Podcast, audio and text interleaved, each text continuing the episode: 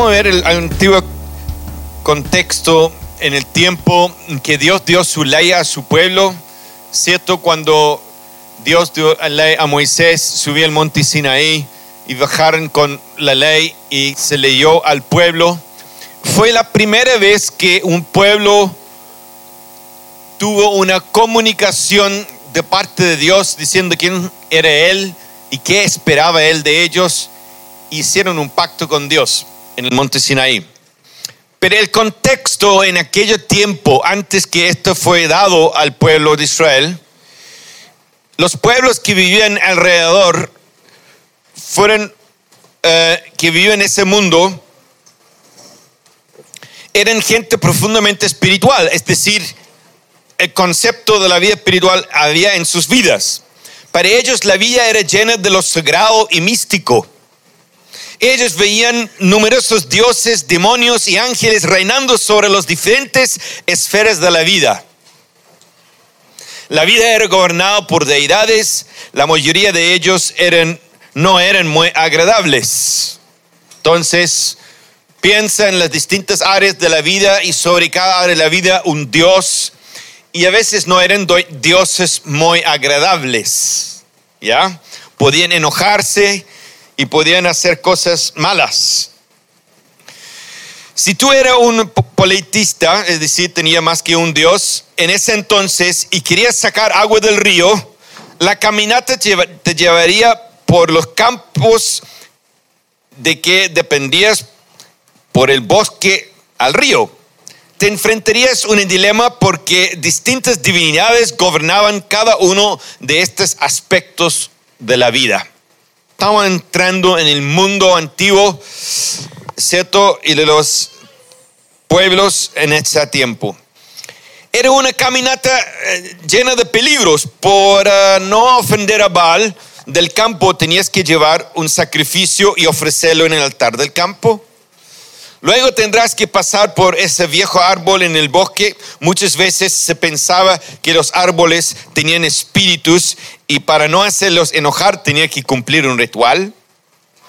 Su sistema de creencias decía que si la diosa del río se enojaba, era posible que el río se secara o tuviera un diluvio con catástrofe y destrucción.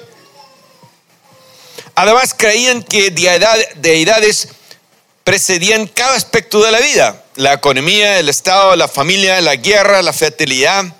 La vida de un politista era supersticiosa y compleja.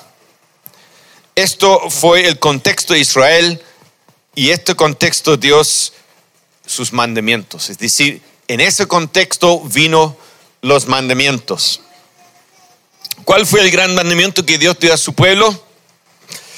Ama al Señor tu Dios con todo tu corazón. Pero antes de eso dice, oh Israel, tu Dios uno es.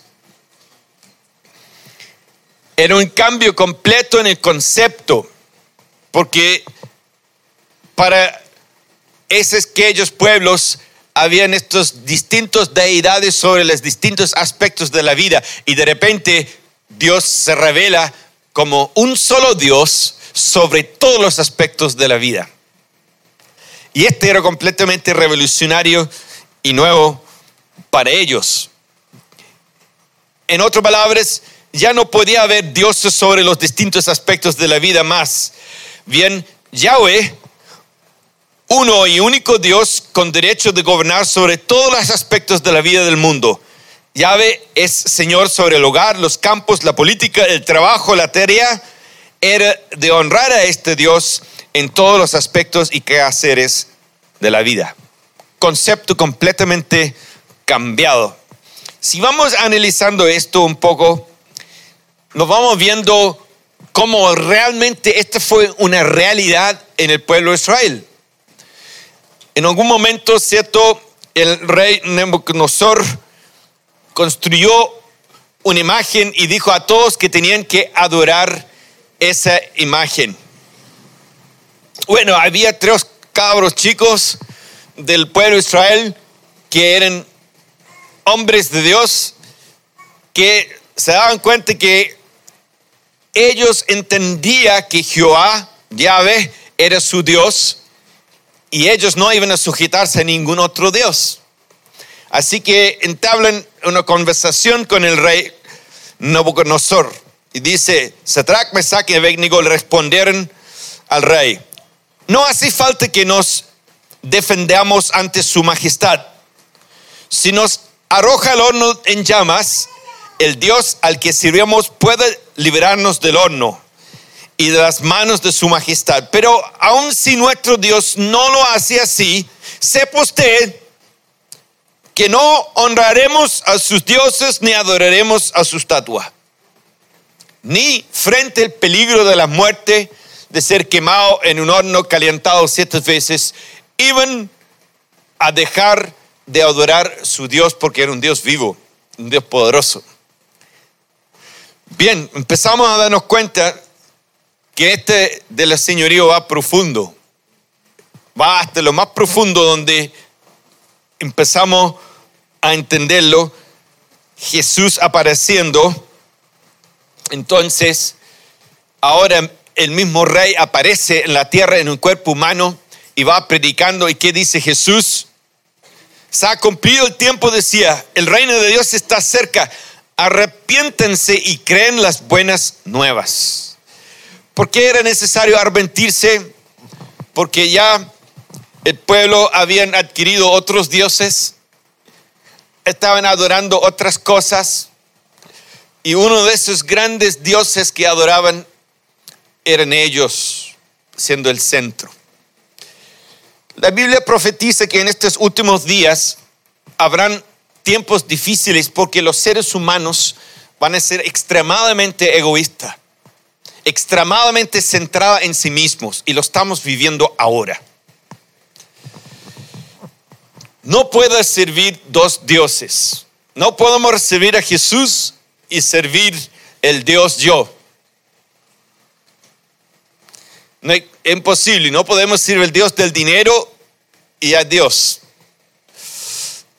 Dice la Biblia, amas uno y odiarás el otro, o viceversa. Pero no puede haber dos dioses. ¿Qué pasó en todas estas intervenciones en el Antiguo Testamento? Dios estaba mostrando por su poder, por ejemplo, en Éxodo, cuando el pueblo de Israel estaba cautivo y Dios vino con su poder a liberar su pueblo mostró su poder en que él fue derrumbando uno por uno los dioses de los egipcios. Hasta el último dios que era el hijo de Faraón, considerado como una divinidad y, el, y Dios. Y finalmente el hijo de Faraón, el heredero, el dios de ellos, el último y más poderoso sobre todos, muere. Dios estaba mostrando su poder, diciendo que no hay Dios más poderoso que Él. Y le quedó claro el mensaje para Israel cuando cruzaron el Mar Rojo, llegaron a otro lado, todos sus enemigos estaban flotando en el agua, muertos los soldados de Egipto, y declararon una declaración al otro lado del río. Dijo, Jehová reina. Se dieron cuenta que hay un Dios todopoderoso, que gobierna sobre los cielos, que gobierna sobre la tierra, que gobierna sobre la naturaleza. Y ese Dios le había dado la victoria contra sus enemigos, los egipcios, y le había puesto en libertad para ir al desierto y adorarle. Pero este concepto siga y cuesta en realidad. Ese Dios yo en nosotros eh, es muy resistente y no le gusta rendirse. El yo le gusta manejar la vida y pelea con Jesús para estar gobernando. Y es bien interesante, no fácilmente el yo baje del trono y dice Jesús, te doy ahora el pleno y total derecho para que gobiernas en mi vida. ¿sí? Es complicado, no es tan fácil. Jesús en sus ah, discursos empezó a aclarar esto. ah, fueron frases fuertes que él declaró, porque esto no iba a ser una guerra fácil. El ser humano no se iba a rendir fácilmente a la señoría de Dios. Y es una batalla. Es mi batalla más grande en la oración como pastor en mi propia vida y la oración, la intercesión para toda la iglesia. Que nuestros corazones pueden rendir por completamente al Señor de Jesús. Y es una guerra. He visto cuántos años toma para una persona después que se convierta y va madurando y va creciendo hasta que haya rendido todas las áreas de su vida y que Jesús realmente esté reinando en cada área de su vida. Cuesta, cuesta mucho. Vamos a ir a ver algunas de las frases de Jesús. Por ejemplo, Jesús dijo, sin que tú odias madre, padre, hijo o hija, ¿cierto? Y aún tu propia vida, no puedes ser mi discípulo. ¡Wow! ¿Qué declaración más loco. ¿Cierto? ¿Qué declaración más confrontacional? Lo que pasa es una declaración muy práctico. No me sirves si tú tienes otro Dios en tu vida. No puedes ser mi discípulo. Es práctico. Tú te vas a servir a ti mismo, vas a servir a tu madre, vas a servir a tu padre, vas a servir a ti mismo pero no va a servirme a mí. Entonces yo, yo necesito que si tú vas a ser mi discípulo, que en comparación con cómo me amas, parece que odias a tu padre, parece que odias a tu madre, pareciera que odias a tu hijo y pareciera que odias tu propia vida.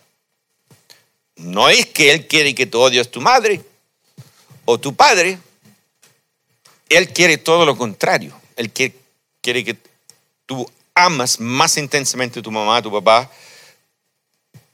tu hijo, tu hija, etc. Pero si vas a ser un discípulo de Jesús, tiene que ser disponible para Él. Si tú estás amarrado a otro Dios, Él, tú no puedes ser su discípulo.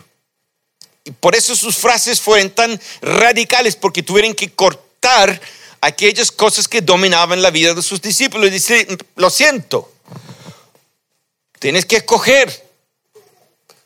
O me vas a dejar y me vas a seguir, o prácticamente esta cuestión no va a funcionar, porque yo te voy a necesitar y tú no vas a estar disponible. Es tan sencillo como eso. Es muy práctico. Por eso es necesario el discipulado. Es tan difícil y necesitamos alguien que nos ayuda. Jesús dijo, y de hacer discípulos de todas las naciones. ¿Cierto? Bautizándole en nombre del Padre, el Hijo y el Espíritu Santo y enseñándoles a obedecer todo lo que yo he enseñado. No dice enseñándole la teología de la Biblia.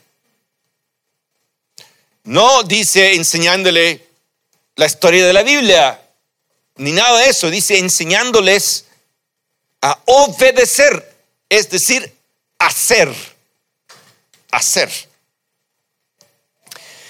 Y eso es difícil, porque vivir como un discípulo de Jesús te va a requerir que te renuncies tu propia vida.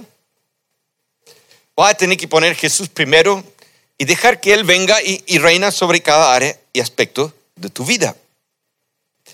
Y eso tiene un precio alto. Tiene un precio alto. Pero Jesús necesita discípulos. Yo le contaba este ejemplo antes de John Wimber, donde estaba en la granja de su tío y observaba los caballos que tenía el tío. Eran caballos especiales que se llamaban Tennessee Walkers, que se levantan las patitas bien altas así y corren con las patas bien altas. Y él observándoles un día le dijo, ¿cómo lo enseñan los caballos a hacer eso? Así como, ¿cómo enseño caballo, no sé, le ponen chicle debajo la pata o le da, no sé, zanahoria, qué, qué sé yo. Así que pregunto al tío, tío, ¿cómo enseñan estos caballos a correr levantando las patitas tan alto? Dije, no, es fácil. ¿Y cómo? Simplemente toma uno de los caballos que tengo, que ya sabe cómo hacerlo, y amarro el otro caballo, caballo nuevo, las patitas juntos, y los mandan a correr juntos.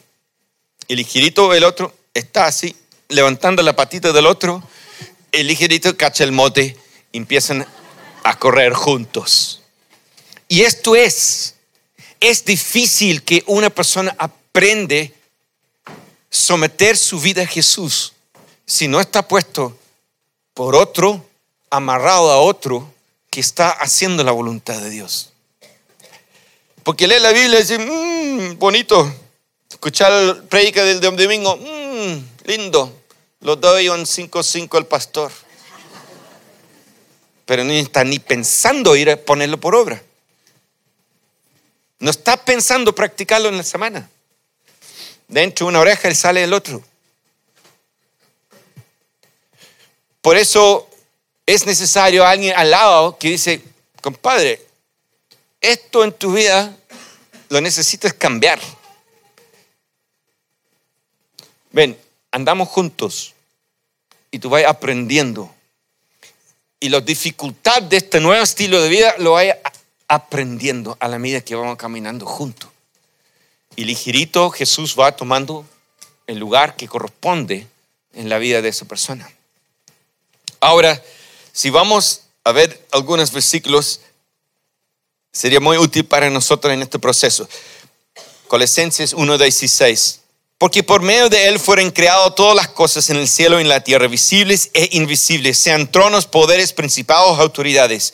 Todo ha sido creado por medio de Él y para Él. Tú fuiste creado para Él. Él no es un diosito para bendecirte, para hacerte regalitos, para darte pasito en tu corazoncito. Él te creó para Él. Tu diseño es para Él. Tú no eres el centro, Él es el centro. En muchas iglesias hoy en día tú escuchas mensajes que la fe y que la prosperidad, que Dios te bendiga, que Dios te va a dar esto y Dios te va a dar esto y, y, y, proyecto y guay, guay, y, todo, y soy súper bendecida así, y guay, la gran cosa así. Pero si tú escuchas el mensaje, todo tiene que ver con el hombre en el centro y Dios por fuera teniendo que hacerle cosas para él. No es que el hombre se rinde ante Dios y entrega su vida a Dios. Dice, Dios, estoy aquí por ti. Dime, estoy 100% a tu disposición, Dios, para lo que tú quieres. Aquí estoy. Bueno, ¿cómo podemos aprender y ver esto? La relación entre Jesús y el Padre. Si tú y yo estamos siguiendo a Jesús, observamos cómo era su relación con su Padre dice Juan 6:38. Porque Él bajaba del cielo no para ser mi, porque he bajado del cielo no para hacer mi voluntad, sino de Él que me envió. El centro de la vida de Jesús no era satisfacer sus placeres, ni hacer lo que le gustaba, ni disfrutar la vida. Jesús vino a hacer la voluntad del Padre. Lucas 22, 42. El momento difícil una encrucijada muy doloroso en el huerto, ¿cierto? De Getsemaní. Padre, si quieres, no me hagas beber este trago amargo, pero no se cumple mi voluntad, sino la tuya. Jesús existía para hacer la voluntad de su Padre. Y el último, Juan 4:34, mi alimento es hacer la voluntad de Él que me envió y terminar su obra, les dijo Jesús. Su alimento, su causa, su razón de vivir, su respirar era hacer la voluntad del Padre y nada ni nada lo iba a parar de hacer la voluntad del Padre. Te pregunto, ¿por qué estás aquí en la tierra? ¿Entiendes que estés aquí para hacer la voluntad de tu Padre? ¿Que existes para hacer la voluntad de tu Padre? Sin duda, al ser la voluntad de Dios en tu vida, tú vas a ser bendecido. Y de esto vamos a hablar un ratito más. Pero no es la razón por la cual nos sometemos y nos obedecemos a Él. De hecho, a la medida que vamos sometiendo a Él, encontrando la voluntad de Dios, vamos siendo cada vez más y más realizados en nuestras vidas. Nuestras vidas son realizados. Ok, ahora hemos entendido la relación entre Jesús y el Padre. Mire lo que dice la escritura en 1 Pedro 4.1. Por tanto, ya que Cristo sufrió en el cuerpo, asumen también ustedes la misma actitud. Cristo sufrió en el cuerpo, no fue fácil su vida, pero Él hizo la voluntad de Dios. Asumen también ustedes la misma actitud. Porque el que ha sufrido en el cuerpo ha roto con el pecado. Es decir, si tú para hacer la voluntad de Dios sufriste persecución, sufriste dificultad, viviste pruebas, y tú continuaste haciendo la voluntad de Dios en tu vida, es porque has de alguna forma vencido el pecado, has vencido hacia tu propia voluntad y luego dice, para vivir el resto de su vida terrenal, no satisfaciendo sus pasiones humanas, sino cumpliendo la voluntad de Dios. No satisfaciendo sus pasiones humanas, sino cumpliendo la voluntad de Dios. Ahora hay un contraste aquí.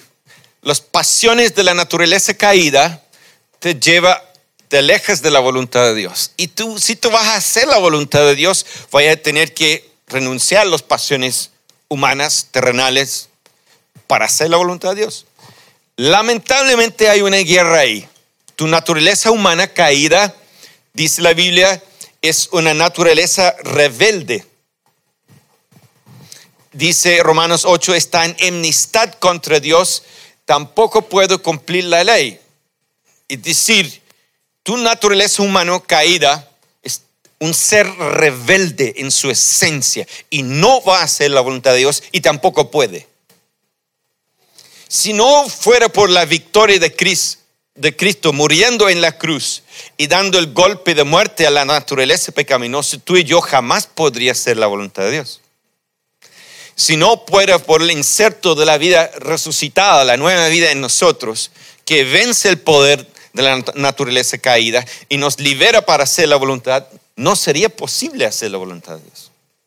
Pero ahora que hemos sido dados el Espíritu Santo, hemos dado, sido dado la vida nueva, hemos recibido el beneficio de la muerte de Cristo en la cruz, rompiendo el poder del pecado, somos liberados ahora para hacer la voluntad de Dios y podemos ahora hacer la voluntad de Dios en nuestras vidas. Ahora, sigamos. Esta es una batalla, como lo voy explicando. Y ahora vamos a ver algunas palabras de Jesús que son súper confrontacional, porque Él quiere desafiar a cada uno de nosotros a vivir así. Dice, ¿por qué me llaman ustedes Señor, Señor y no hacen lo que les digo? Señor quiere decir dueño, amo. Señor quiere decir, Señor, dígame lo que tú quieres y yo lo haría. Me acuerdo un día, un domingo estaba en la adoración, estábamos adorando. Fue un momento precioso, así, precioso, precioso, donde tú tienes experiencias de rendirte así por completo, así, sin reservas a Dios. Y no sé, fue un, momento raro, pero yo me veía como un marinero en un barco. Estos antiguos barcos, con estas antiguas velas, con muchas cuerdas y muchas escaleras de cordeles. y Jesús era el capitán del bote, del barco. Era tanto el, intenso el deseo de amarlo, tan intenso el deseo de, de, de, ser su voluntad en ese momento de la adoración. dije, Señor, mándame lo que tú quieres en el barco, yo lo haría. Si quieres que yo voy hasta debajo del agua y tapo un hoyo debajo, lo hago. Porque tú eres el capitán. Mándeme. Mándame a hacer lo que tú quieres. Yo lo voy a hacer. No me importa. Lo único que quiero es hacer tu voluntad. Fue esos momentos intensos de rendirte, de entregarte, porque algo se gatilló en tu corazón en ese momento de la adoración, momento de rendirse, momento de ver la, belleza de su amor, la intensidad de su amor, lo grande, lo leal, lo fiel que Él es y la respuesta que uno quiere dar a una persona así. Jesús dijo a sus discípulos, eh, el esclavo no sabe lo que va a hacer su amo. Pero yo te he revelado estas cosas porque ustedes no son esclavos, ustedes son mis amigos. Pero dijo, ustedes son mis amigos si hacen lo que yo les mando. Nada así. Nada chamuyo, nada dándose vuelta. Directo ustedes son mis amigos si tú haces lo que yo les digo. Después podemos saltar a otros versículos tan potente como esto, Juan 14, 21. ¿Quién es el que me ama? El que hace suyo mis mandamientos y los obedece. Es imposible separar amor y obediencia. Imposible. No existe amor sin obediencia. Podemos estar un momento en la adoración y sentir cosas maravillosas, pero sin que éste resulte en una obediencia como estilo de vida, son acción de labios nada más. No es una verdadera adoración. ¿Qué es la verdadera adoración? Según Romanos 12, Nos llama a ser sacrificios vivos, dice. Y esto es tu culto racional, Reina Valera. Esto es tu adoración. En que nos presentamos como sacrificios vivos. Y al final del pasaje dice, para comprobar cuál es la perfecta y buena voluntad de Dios. Que sea visto en ti la voluntad de Dios visiblemente en tu vida se ve que estás haciendo la voluntad de Dios. Esta es tu adoración. Sea un sacrificio vivo, es decir, muriendo a mí mismo de tal manera que la voluntad de Dios sea hecha en mi vida. Muriendo mi propia voluntad, muriendo mis propios deseos, muriendo mis propias ganas, con tal que la voluntad de Jesús sea visiblemente hecho en mi vida, que sea visible en mi vivir que esto es la voluntad de Dios. Y esto es amor. Luego Jesús dije, Él hace suyo mis mandamientos y los obedece. Y el que me ama, mi Padre lo amará y yo lo amaré y me manifestaré a Él. Es condicional. Nosotros sabemos que la salvación es por gracia.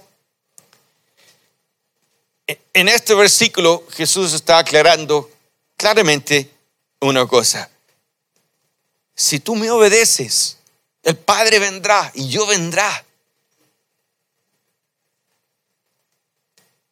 Y lo amará. Y yo me voy a revelar a ti. Tú me vas a conocer aún más en intimidad. Qué tremendo esto, eh, iglesia. Eh, a la medida que nosotros vamos dejando que el señorío toma su lugar en nuestras vidas, vamos rendiendo nuestras vidas a la voluntad de Dios. Quiero que sepas que Dios no es un bruto. Dios no invade, te da una cachetada le da una patada y dice, hace esto, hace esto, hace esto, el otro. Dios está esperando que tú comprendes cuánto te ama. Y que en tu mente, en tu alma, voluntariamente, tú llegues a un momento de rendición total. Porque has comprendido lo grande de su amor y lo seguro que es, estás en su amor y los riesgos que tú puedes tomar porque estás confiado de cuán fiel es su amor contigo. Entonces puedes tomar mayor riesgo de renuncia, mayor riesgo de entrega, porque Él es fiel y nunca te va a fallar, jamás. Por lo cual puedes rendirte aún más profundamente. Estoy completamente convencido de que la rendición es proporcional muchas veces a la comprensión de su amor. Persona que no comprende el amor de Dios no tiene la seguridad de rendirse. Entonces, a la medida que la revelación de su amor por ti crece, más eres capacitado de perder tu vida, de renunciar tu vida, de rendirte a Jesús y entregarle todo a Él. Hay momentos difíciles, hay momentos de renuncia donde tú no estás viendo nada, pero el Espíritu Santo te está diciendo renuncia a tu vida, renuncia a esto, renuncia al otro, renuncia al otro. Años atrás tuvimos muchos jóvenes que entendían cuando se convirtieron, eran músicos, les fascinaba la música, encantaban canciones cristianos y estaban fascinados con todo este mundo nuevo de cristianismo y tocar la guitarra y las canciones y todo esto anda. Pero realmente empezaban a entender de que tenían que morir a la música si iban a ser verdaderos adoradores. Y renunciaron a la guitarra por seis meses y no lo tocaba en absoluto, porque sabía que tenían que morir a la música. Renuncias fuertes así. Porque la música, el amor de la música dominaba sus vidas todavía, era un Dios en su vida. Entonces renunciaba a la guitarra. Y vivía sin guitarra, siendo músico, allá, muriendo. Pero se liberó de eso. Yo tuve que morir a los motos. Me fascinaba la moto, he tenido 12 motos en mi vida. Hice mi primer moto a los 13 años. Después hice motocross, carrera de moto. Y después toda la familia tuvo motos así. Increíble. Pero llegó un momento y Dios me dijo, renuncia. Dolor de mi alma, vendí la última moto. Sí pasaron no sé cuántos años aquí en Chile sin ni, ni sentir el olor de moto. Y alguien me regaló un moto. Una, gracias. De hecho, la profetizaron. Un hombre me trajo una moto así de estas cosas de hecho de fierro, soldaduras, con rodimentos y mi trajo dije, mira, aquí está la moto proféticamente que te van a dar. Me la regaló. Y la mira, este gallo está, está rayado así. Y tres meses después me llamó alguien y sabe que ganó un moto en un premio, que aquí, que allá, así que quiero regalarte la moto. Pum. Y me volvió el mundo de los motos. Pero fue, fue loco porque no tenía ningún poder en mí. toda esa fascinación que tenía, no estaba. Usaba la moto cuando tenía, cuando no tenía, no lo usaba. No andaba vuelta loco limpiando, ni haciendo cuestiones, ni comprándole nuevas cuestiones, ni esto, ni el otro. Nada de esas estupideces para los que adoran los autos. los que adoran la radio del auto y los que adoran los neumáticos y que andan limpiando cada rato. ¿Por qué no le escribes una canción a tu auto? ¿Por qué no te postres frente a auto? ¿Por qué no lo adoras? Pedazo de fierro de basura. Sácalo de tu corazón. Deja que Jesús entre ahí. Porque en este momento amas un pedazo de fierro y no vale la pena. Te lo digo con todo el corazón.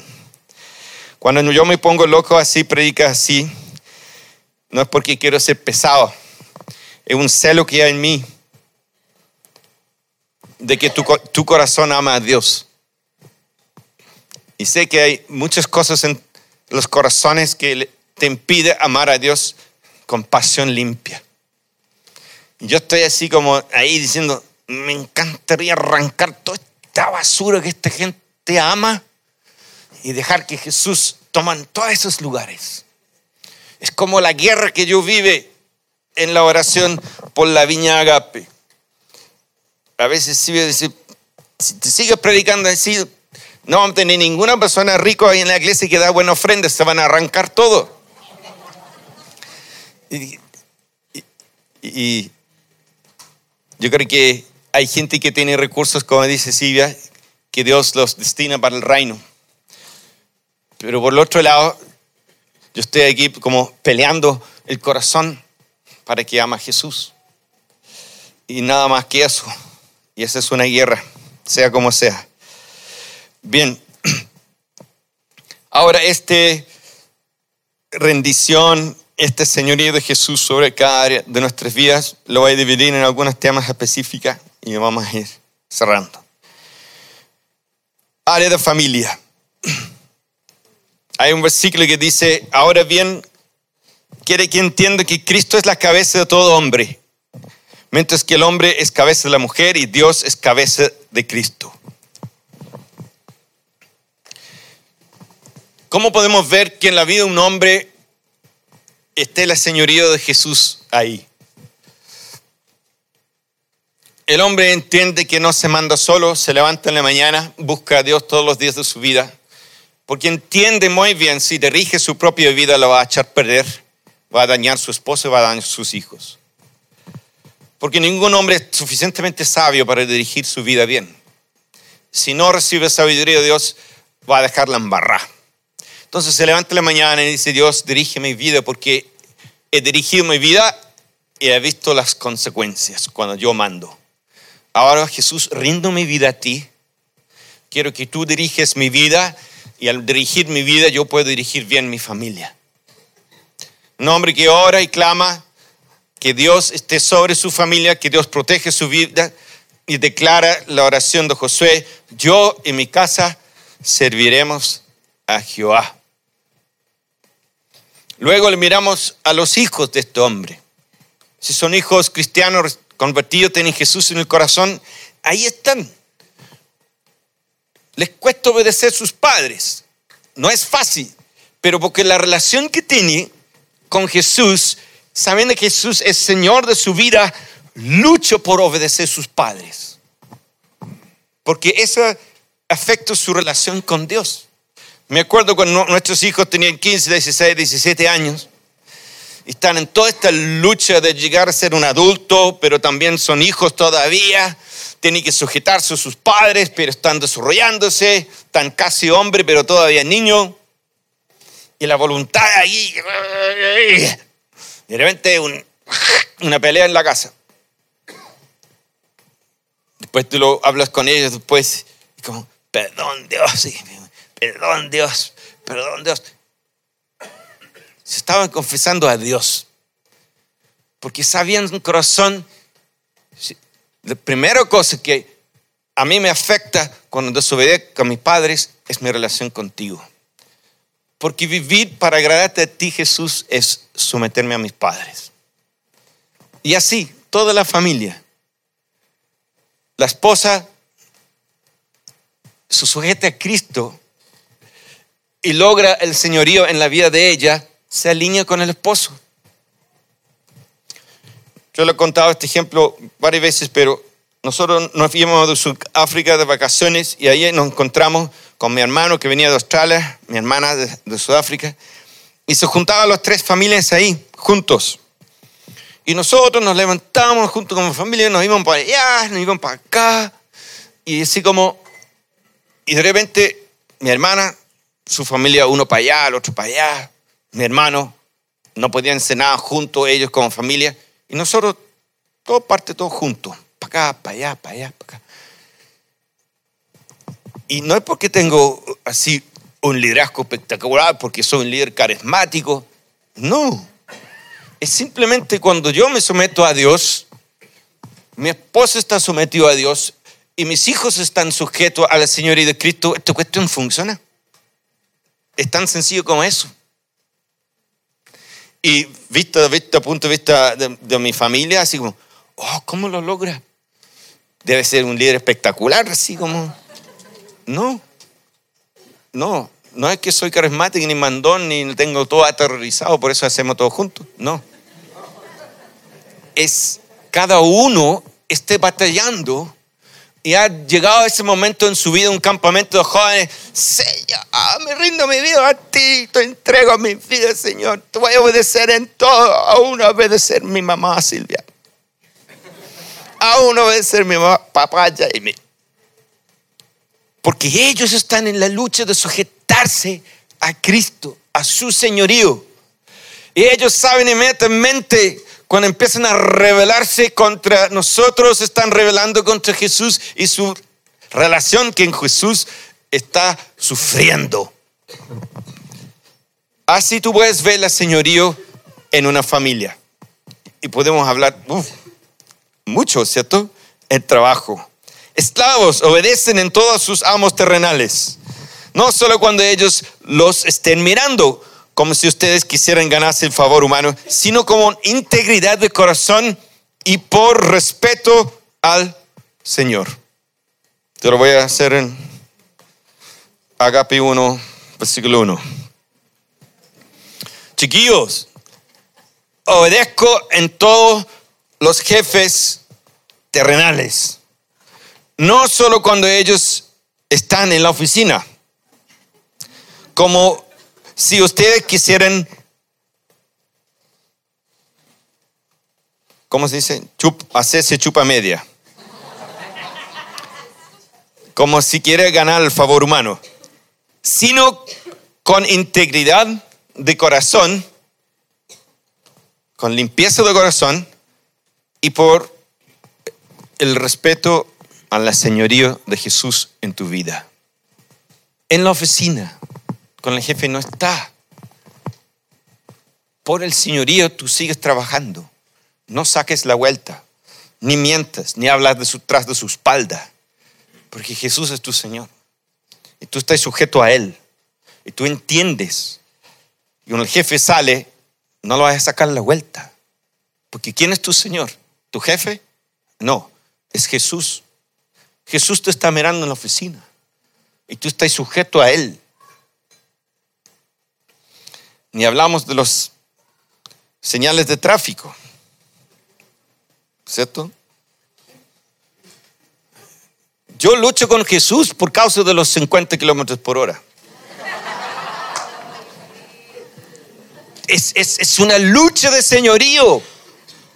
A mí me encanta la velocidad y digo, muera la velocidad, loco. Los 50 kilómetros por hora, así. Qué estúpido, así no tiene lógica. ¿Quién puso ese ley? Señor, me someto. Ahí está la lucha, es al Señor. Porque si tiene tu corazón, si tiene tu vida, te sujetas a Él. Si es por amor, como te dije, Él no es invasor, ven y pateando. ¿Qué dice en Apocalipsis? Yo estoy a la puerta, estoy golpeando. No llegue y ¡pah! bota la puerta y Oye, tú compadre, ¿por qué no estás diciendo esto? No, él dice, yo estoy a la puerta, estoy golpeando. Y él que abre, yo voy a entrar y vamos a tener intimidad. Y en esa intimidad de una relación, vamos a hacer negociaciones de amor. Es la única cosa que puede controlar mi vida es una relación de amor con Jesús. Cuando estoy enamorado de Él. Nada más tiene el poder de controlar esta bestia.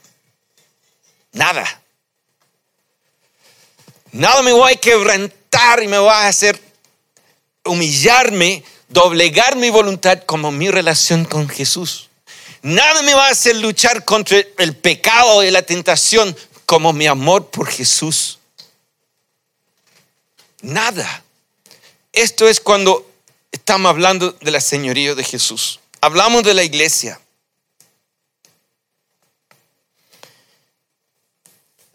Si Jesús es Señor de tu vida, habrás descubierto que la iglesia es la niña de sus ojos.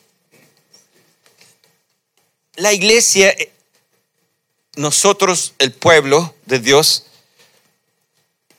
es el tesoro del universo para Jesús.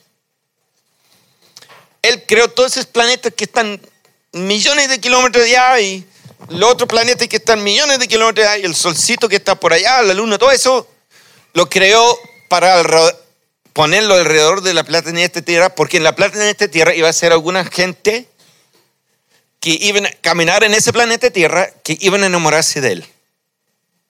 Y todos los demás galaxias están solamente hechos para esos corazones que iban a aprender a amarle a él. Nada más. Esa es su novia.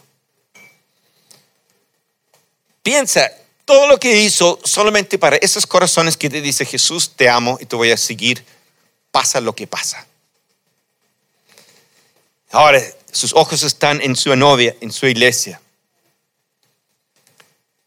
Ahora tú, si tú entiendes eso, y Jesús es tu Señor, y tú quieres agradarle a Él, ¿cuál debe ser tu actitud hacia la iglesia?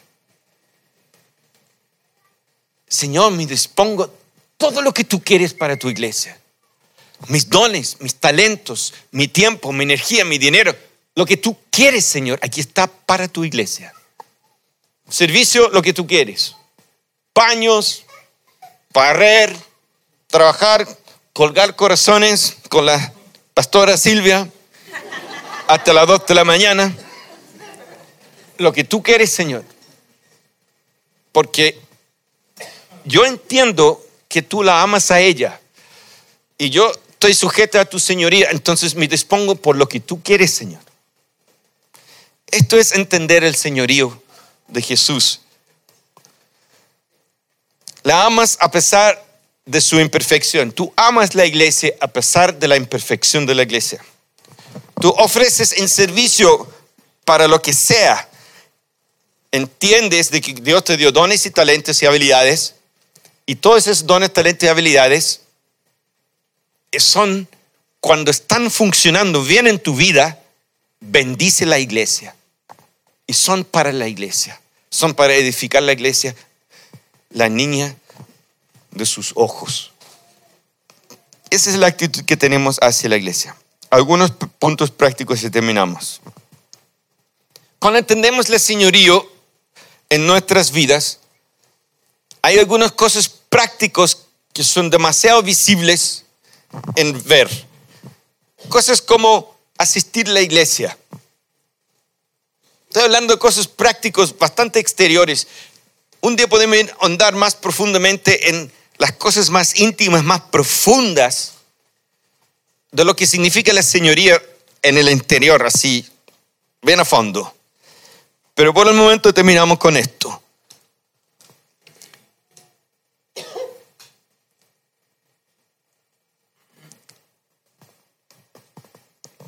tenemos como una población un poquito flotante. Un domingo tenemos un grupito, otro domingo tenemos otro grupito, el otro domingo tenemos otro grupito. Es como la iglesia, si cuenta toda la gente, es mucho más que hay en un domingo, pero nunca están todos juntos aquí. ¿Qué onda? Así como, ¿por qué pasa eso?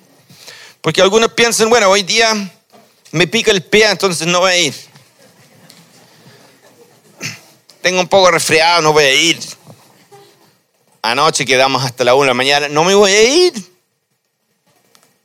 Bueno, en todo caso, no va a cambiar nada si estoy o no estoy. Alguien que entiende la señoría de Jesús tiene un compromiso estar todos los domingos ahí. Es algo intrínseco en su corazón y su vida, no puede perder la edificación, la vida, el tiempo de adoración.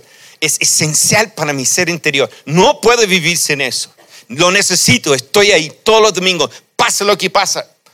Como los pentecostales, con lluvia, sin lluvia, con granizos, con nieve, con todo lo demás. Estoy ahí. pasa lo que pasa. En el grupo vida. Es difícil a veces liderar los grupos vida porque un viene, tenemos un grupo, eh, otro viene completamente diferente grupo. Y el otro viene, a ver, chuta, otro grupo diferente. ¿Y cómo puedes trabajar así? Nuestro compromiso en grupo vida es todos los viernes tú te comprometes con un grupo de personas a crecer con ellos. Está ahí todos los viernes. Porque Dios viene, los visita, se aman, sepan de los problemas, se comprometen, estar con uno con el otro, están tejidos, viven juntos, vibran juntos, crecen juntos, comparten juntos, porque están comprometidos. Eso es entender el señorío en algo muy práctico, así como la oración. Personas que entienden el señorío se unen a un grupo de oración como un estilo de vida. Es parte de mi vida. Yo he visto esto gente visita la iglesia, Dios les toca con una primera gracia, pero si ellos no se comprometen un poco más allá, se empiezan a friar. Finalmente, si esa persona toma decisiones, se completa más allá, empieza a ligarse con un grupo vida. Esa persona se mantiene bien. Pero si esa persona realmente quiere crecer, ir más allá con Dios, se compromete con un grupo de adoración. Cuando yo veo gente comprometida el día domingo, disfrutando del reino, están en un grupo vida, ligado en relaciones, creciendo con la sabiduría que suceda en los grupos vida. Y luego en un grupo de oración, esa vida empieza a volar, crecer, avance. Tiene revelación, tiene hambre de la palabra, tiene relaciones firmes, tiene amigos que oran por ellos. Esa persona ya está agarrando vuelo, está realmente creciendo. Sin eso, ando por ahí, de repente, la benzina se acaba, el tanque, y se olvida ir a la bomba, no sé, queda en pana del tonto, todo eso pasa. Y el último punto, en el área de un compromiso financiero, em, simplemente, Señor, si mi vida esté sujeta a la señoría, yo aparto los diezmos para Dios. Yo soy mayordomo. Yo administro los dineros que Dios me da y sabe que este día en parte, esto va a pagar. Y punto. Porque Jesús es Señor sobre mi vida. Entonces, este dinero se va para allá. Porque yo soy administrador de Él. Sería interesante estudiar la vida de José, cómo administró el dinero de Potifar. Ni un peso era de él. Después en la cárcel, administró todo el dinero de la cárcel, ni un peso era de él. Después, gobernando todo Egipto, todos los siete años de riqueza pasando por sus manos, no era su dinero. Pero él administraba bien, sin tocar ni un peso, sin sacar un peso, porque entendía que era un mayordomo de las riquezas de Dios. Eso es entender el señorío. Cuando mi jefe es Jesús y yo vivo por amor a Él, por lo que Él quiere en mi vida. Él dice, con esto terminamos.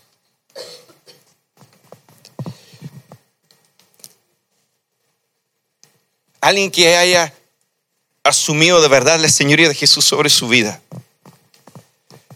Como un hombre líder de familia. Y sujeto su vida a Dios. Tarde o temprano ese señorío va a fluir a través de él a sus familia, a sus hijos. Y sin duda, en un tiempo más, toda esa sujeción a Jesús traerá bendición sobre su vida. Dios no quiere tratarnos como animales enjaulados. La razón que nos llama a estar bajo su señorío es porque Él quiere el bien para nosotros. Y al sujetarnos bajo su señoría, vendrá el bien sobre nuestras vidas. Hoy en día, ¿qué entiende el mundo por anarquía? Anarquía es la mal mirada a los gobernadores porque gobiernan para tratar mal a la gente y abusar de la gente. Por eso se rebeló el mundo contra los gobernadores, porque los gobernadores abusan para sus propios beneficios a la gente. Jesús quiere gobernar sobre tu vida para bendecirte, para protegerte, para tu bien. Él quiere gobernar sobre ti. Y si tú entiendes que tú te sujetes a la señoría de Jesús y tú permaneces bajo su señoría, tú serás bendecido de parte de Dios. Dios es así. No hay temor de sujetarse a su señoría porque con el tiempo te va a terminar bendecido por Él. Y Él quiere que tú estés ahí para que Él te pueda bendecir. Fuera de ese señorío, tú vas a estar metiendo la pata, vas a estar cometiendo errores y no vas a estar en un lugar donde Dios realmente nos pueda bendecir. No debemos temer rendir nuestras vidas a Dios porque el fin a través de eso es bendecir nuestras vidas. Y tú entiendes no soy un predicador de los, los flores bendiciones de Dios. Digamos, yo creo que Dios bendice y prospera, pero de una forma integral, relacionalmente, en nuestras propias vidas, no es una cosa enfocada netamente en las finanzas. Familia, iglesia, anhelo ver la viña agape comprendiendo el señorío en cada aspecto de nuestras vidas trayendo cada área de nuestras vidas bajo el gobierno de Jesús, permitiéndole entrar en cada uno de nuestros rincones, de nuestras finanzas, de nuestra familia, de nuestro trabajo, de nuestra vida íntima, de la forma de vivir en las áreas relacional, en las áreas sexuales de nuestras vidas. En cada área que Jesús venga y pueda Él invadir, le damos la pasada y Él venga a reinar, porque al gobernar Él, gobierna bien y nuestras vidas son bien gobernados. Oremos. Padre, gracias por, podemos estar seguros